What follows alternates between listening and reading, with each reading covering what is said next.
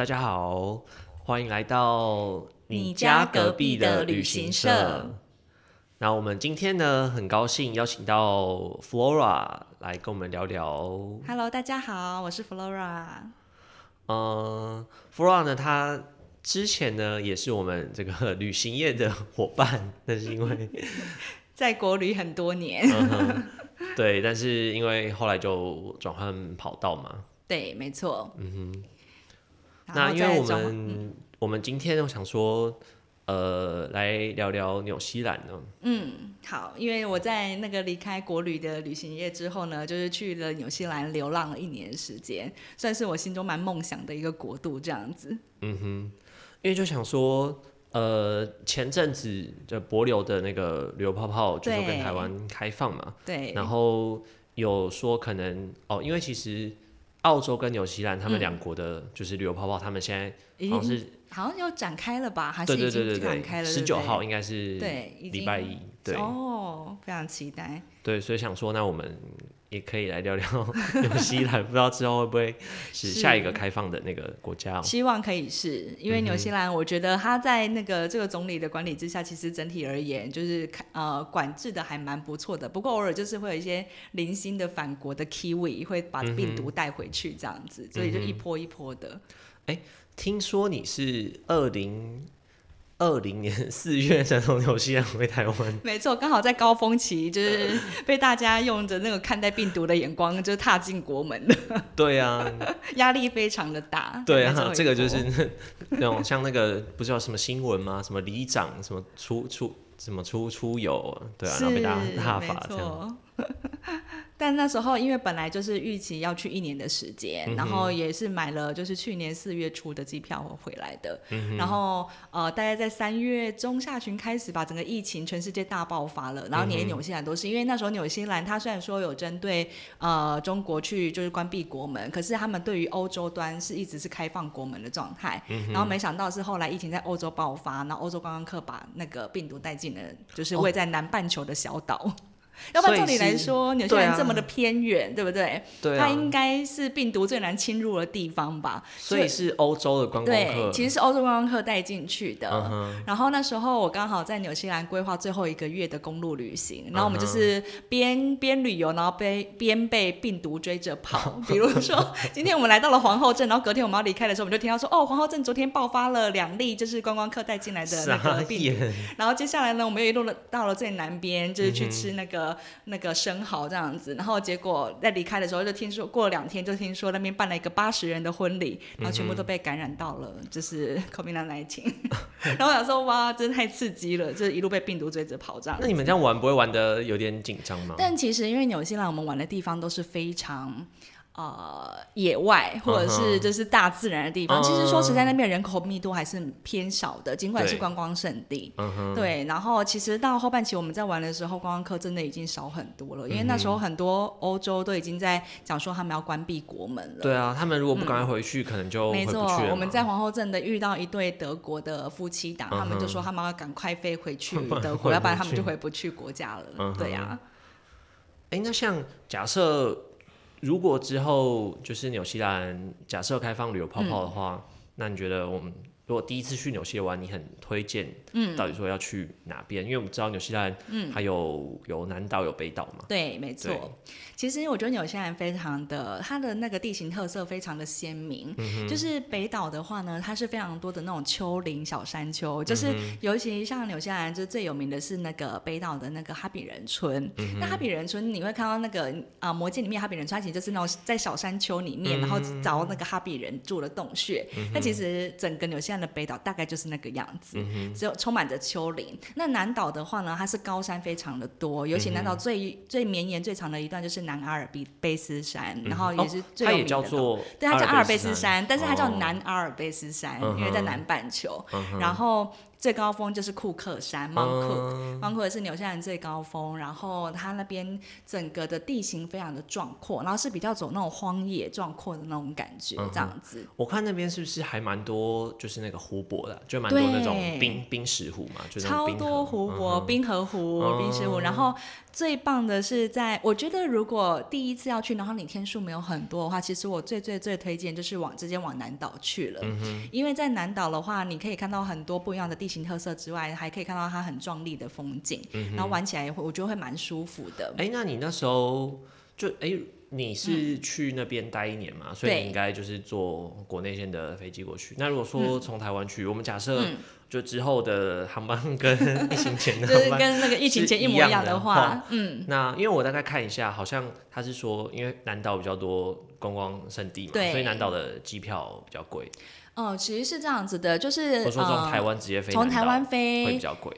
飞纽西兰，其实它再怎么飞，还是要从那个奥克兰再转国内线的班机到基督城，到南边。没有直接飞什么，没有直接飞到基督城或是什么，就是基督城的。虽然说他跟你讲说是直飞，但其实还是要从奥克兰转他们的国内。哦，他只是把它帮你编在一起。对对对对，没错。然后最棒的就是纽西兰航空啦，纽西兰航空算是在航空界还也是蛮不错的一个航空公司，还蛮享受的。嗯，然后他们的那个服务啊，或者是整个飞机上的餐点，我觉得。都还蛮棒的，我那时候就是搭纽航过去，想说来朝圣一下这样子，就真的还蛮不错，嗯，真的值得体验，对，对啊，因为像现在呃，波流旅游泡泡，然后不是说就是四月一一号首发团是有成功嘛，但是后面。就是后继无力，对，后继无力，那也很合理的，因为第一团怎么样，都是要给政府一个面子，要有人去啊，就 anyway 就是一定要卖出去啊。嗯，那你后面就是如果真的大家没有什么兴趣，因为那主要还是因为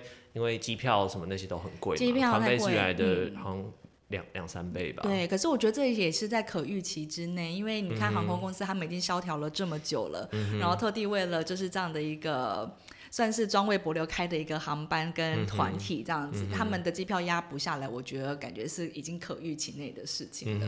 我觉得在要让机票回到就是疫情前的那个很便宜的大家竞价的那种模式，我真的觉得要长达可能至少两三年的时间才有办法。所以你就毅然决然的转行了，留我们现在在这边受苦受难。我会在对的时机回来的。没有，我觉得，我觉得现在旅游业其实大家都还蛮辛苦，可是我觉得很棒的是，大家还蛮花时间在去发掘国旅这一块的。对，这这是逼不得已，对，真的是 逼不得已。没有，当然就是说还是有，我觉得还是有把国旅就是真的做的。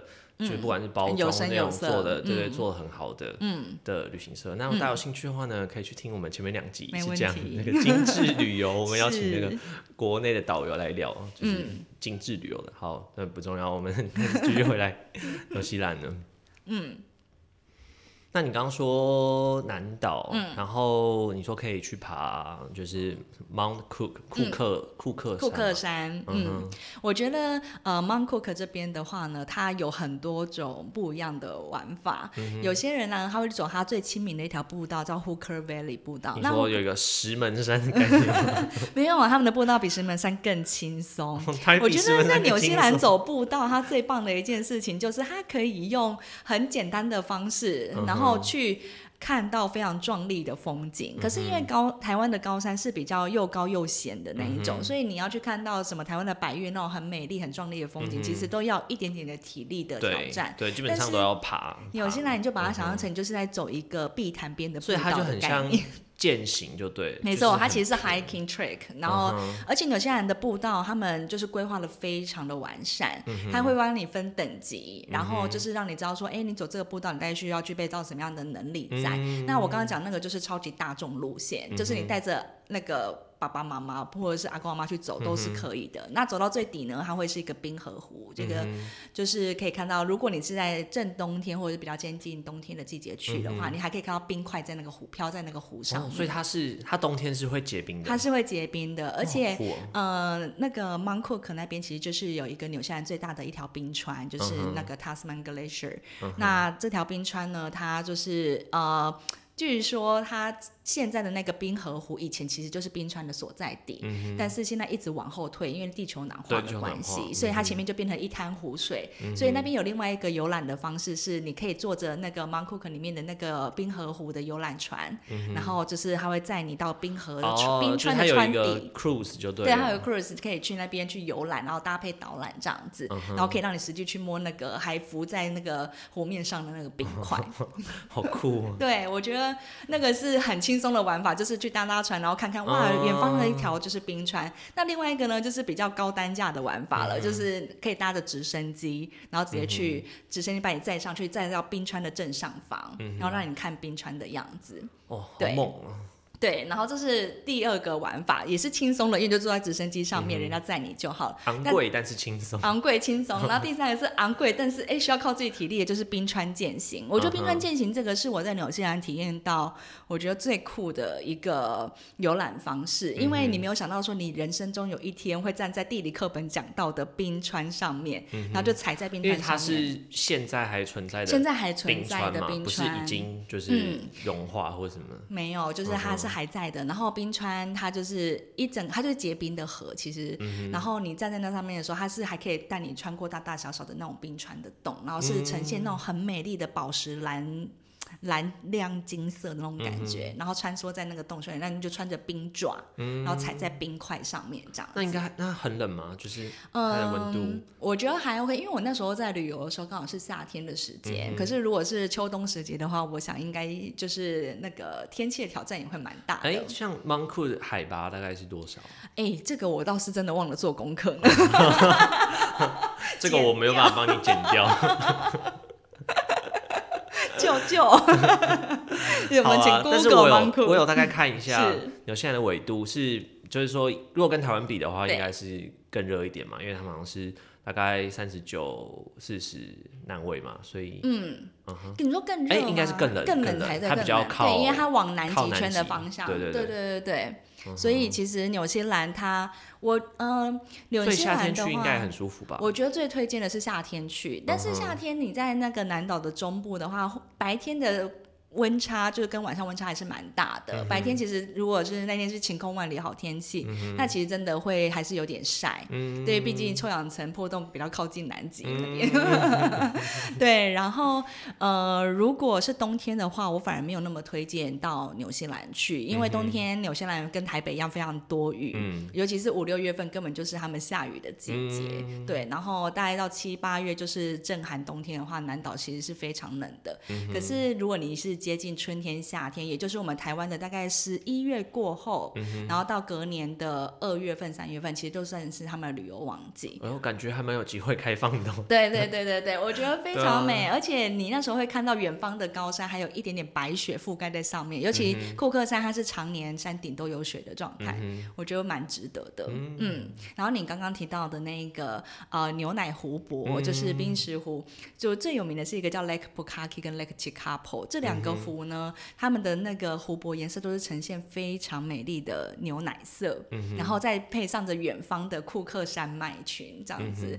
就是是超，我觉得超级推荐大家可以去看两个湖好像没有很远，对不对没有很远，开车大概三十分钟以内就会到了。嗯哼，对，然后 Lake Tikapo 跟 Pukaki 跟 Mount Cook，我觉得他们那一带就是算是同一个区域、m a c k e n z i e 区域。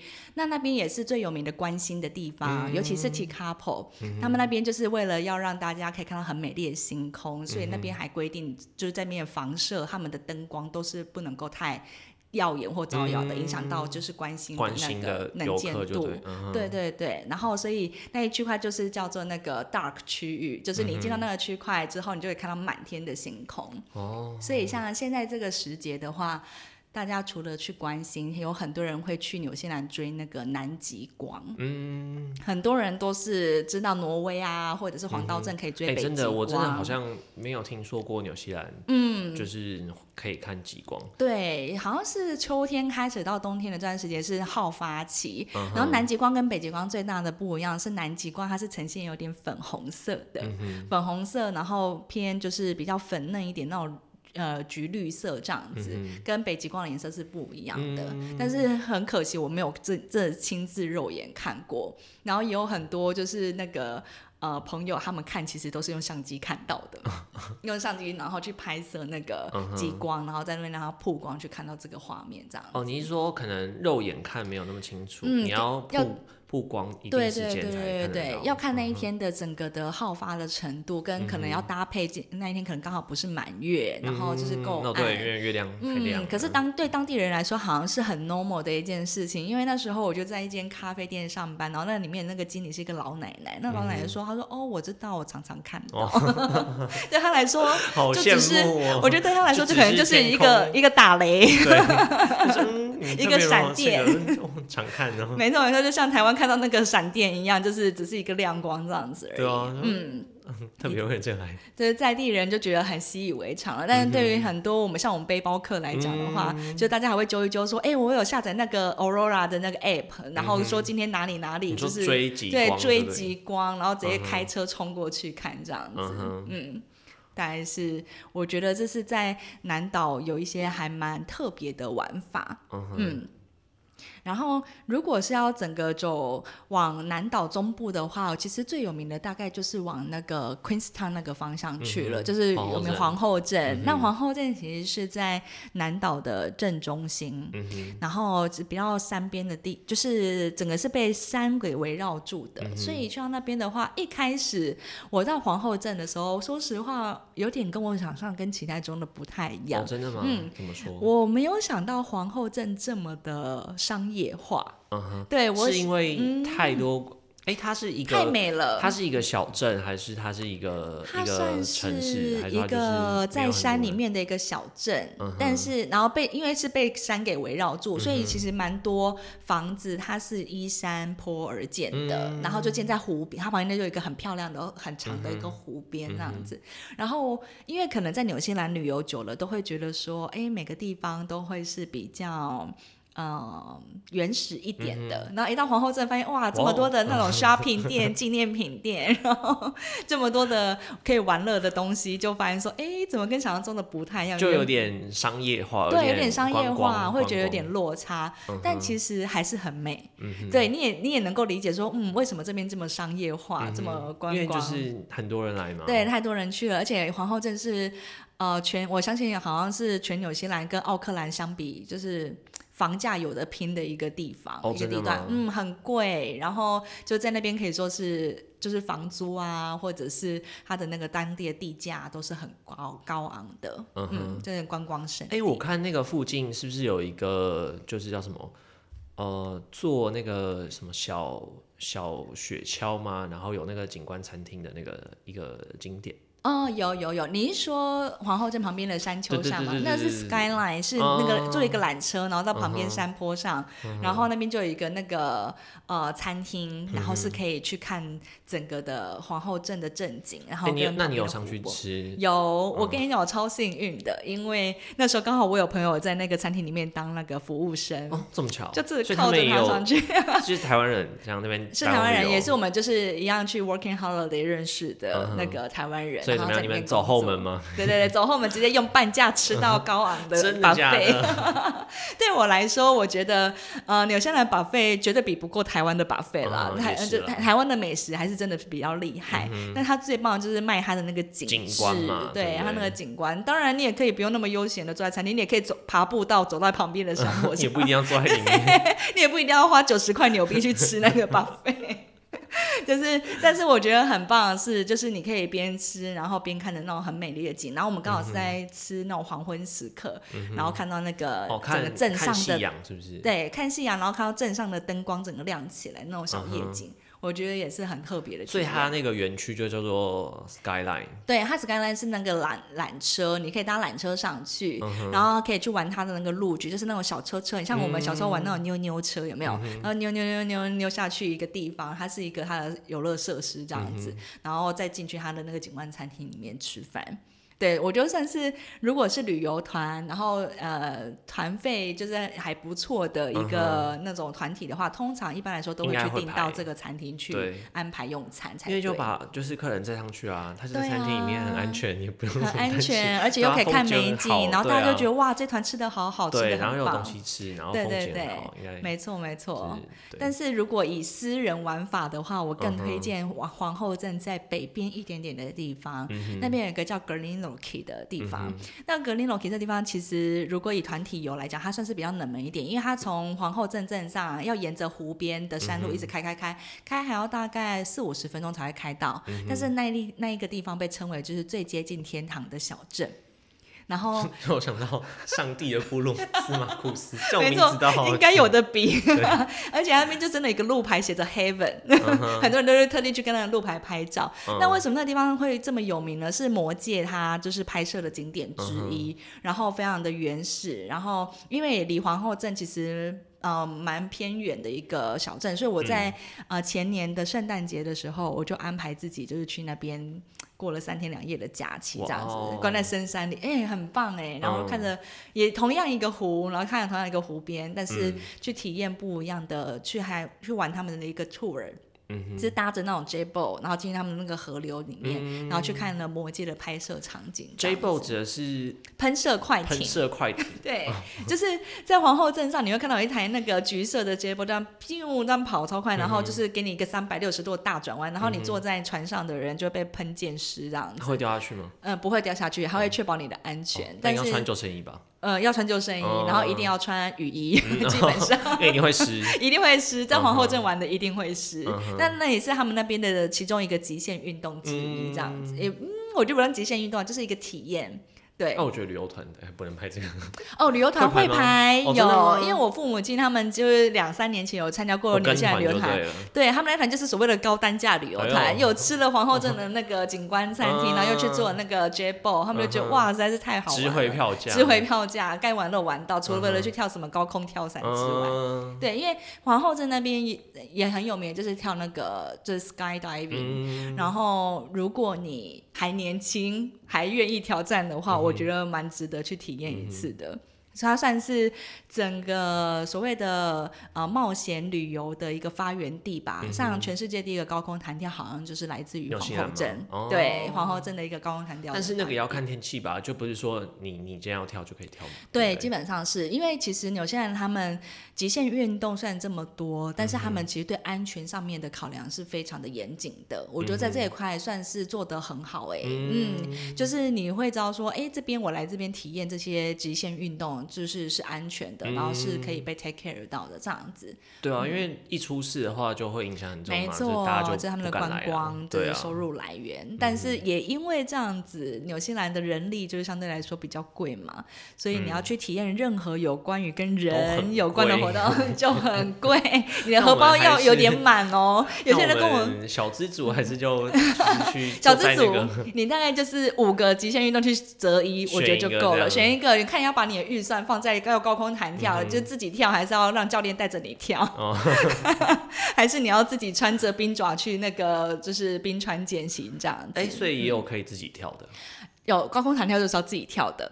那我就是因为不敢自己跳，我才去高空跳伞。嗯高空跳伞是教练背着你跳。嗯，对你后面会有教练跳下去，所以你不用自己跳下去。嗯我就把自己的生命交在别人手上的那种人。呃，对好嗯，我觉得如果有兴趣的话，纽西兰的极限运动还非常值得，就是去体验一次看看。嗯，对啊，有些极限运动也蛮有名的嘛，超有对对名，对，就是刚刚讲的那几个都算是背包客群里面，就是一定会去体验一个的。嗯然后有些，我想，我想有些旅游团应该也是会有类似像这样类自费行程，因为皇后镇其实它就是集结于观光，我刚刚讲有很多商店啊、店家，所以如果就算这个团体里面，他如果有些人不敢去跳伞的，或者是有些人他应该也是有对可以去分流对，哦，比如这个就说是领队，没有了，对，领队并上身。A 团呢就在皇后镇上是做 SPA，然后逛街买纪念品没有的时候真的。头很痛哎，就是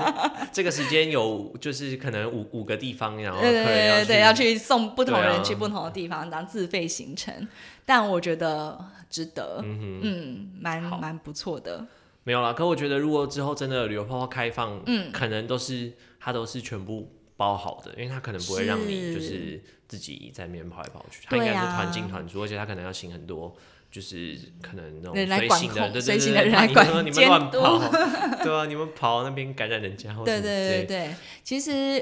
旅游泡泡，呃，我觉得大家可能珍惜旅游泡泡，还可以就是出国时间。我觉得要回到自由行，就是很自由的状态，我觉得可能还需要一点，对，还没那么快。但是如果真的哪一天那一天到来的话，纽西兰很多人都是会开着租着露营车，然后用自驾旅游的方式，你可能随随便便就开到一个湖边，可能也不是很有名的湖边，那湖边你就停着车，然后那边过一夜。然后睡哪边？睡车上？对，就睡在露营车上。有些露营车，它车直接租那个露营车。对对对，纽西兰的露营车非常的风行，不像台湾，就是可能还在法规的边缘在游走中。可是纽西兰的露营车，它是那种一大台，然后最大台那种是里面可以睡到六个人的，有六个床铺，然后可以在里面煮饭，在里面洗澡，在里面睡觉，然后就是整个生活在露营车里面这样子。有人有些人是这样玩的，对，然后。有些有些人，他甚至是可能租那种比较长型的那种，有点像卫须的那种车款，那他就会可以把后面变成他的床，然后就睡在那上面。哦，就是把椅子什么倒下来。对对对，你只要找到合法的营地就可以了，那种开放式的营地这样子。嗯，所以这样玩扭下去，我觉得其实是最轻松、最惬意的方式。如果有些人可能工作到疲惫啦，想要去哪里流浪一段时间。疲惫。从来没有放松过，always 想要出去流浪，就我觉得这是一个还蛮不错玩法，但前提是呃要有一点点荷包，我觉得，因为纽西兰普遍来讲，我觉得它的物价还是比较偏高的，嗯，就是不是那么流浪。哎，纽西兰有星巴克吗？纽西兰有星巴克，但是纽西兰。它在地的咖啡文化，我觉得是不需要星巴克，因为现在很多小镇。然后我觉得纽西兰的咖啡文化比较像是，嗯，台湾的早餐店文化。嗯对，台湾不是随随呃三步一小家，五步一大家。台湾的早餐店真的。然后你就会在台湾，你想象到咖啡店，你就觉得啊，就是我要去那边放松一整天，然后这边做工用公司啦，或者一个很。我觉得比较像是一个社交的场域，但我觉得纽西兰的咖啡店它比较算是一种街边的那种，就是哎，我日常生活中，我可能进去点一杯就是 long black，或者是点进去点一杯美式，我就喝完我就走的，我吃一个派我就可以离开的那种轻食快餐店的感觉。就是他们是为了去。喝一杯，对，喝一杯咖啡，然后就是开启自己的一天，或者是哎，我下午累了，进去喝一杯咖啡，然后离开这样子。所以在纽西兰，呃，我在我想在纽澳都还蛮有名的，有一款专属于纽澳的咖啡是叫 Fly Y。Fly Fly Y Fly Y 它就是跟 Latte 很不一样的地方，就是 Latte 它的奶泡可能稍微多一点点，然后 Flay Y 它就是薄薄的一层奶泡，然后呢搭配它那个 Espresso 的那个意式咖啡这样子，然后去呃有些人就喜欢那种就是薄薄奶泡，然后就可以品尝到咖啡香的那一种，就是好像是纽澳洲纽西兰那边发就是呃发明的，因为。就是拿铁应该也算是奶泡量没有到很多嘛，对对？卡布奇诺是最多的，跟其他比起来算是算是呃奶泡量比较少，但是 f l a y 就真的是要薄薄上一层，对。对，因为我那时候在咖啡店就是上班的时候，然后那个。咖啡师就在教我说如何打咖啡，然后他说这到底哪里不一样？不就都是一样 espresso 加牛奶吗？他说有有有，最大不一样就是奶泡量不一样。嗯，他说你如果打 f l a y 的话，你的那个奶泡一定要薄薄这样一层，这才是符合 f l a y 的经典原则。就 有时候一不想打过头，变拿变拿，不好意思，要跟你多收五块钱。没有，搞不好客人会给你退费，说这不是我的 f l a y 这不是我要的 f l a y 这是不是我的？对，我觉得咖啡文化这件事来讲，就是在纽西兰的那个居民的日常生活中，我觉得还蛮必备的。嗯哼，嗯，好，不好意思，就是聊咖啡了，偏题了，已经偏题了。好了，虽然时间所剩不多，但没关系，因为我们刚刚都聊了一些南岛的景点嘛。对，那北岛我们就你选一个你觉得最推荐，或者说我第一次去我没有去过纽西兰，你觉得嗯最推荐有去的一个景点。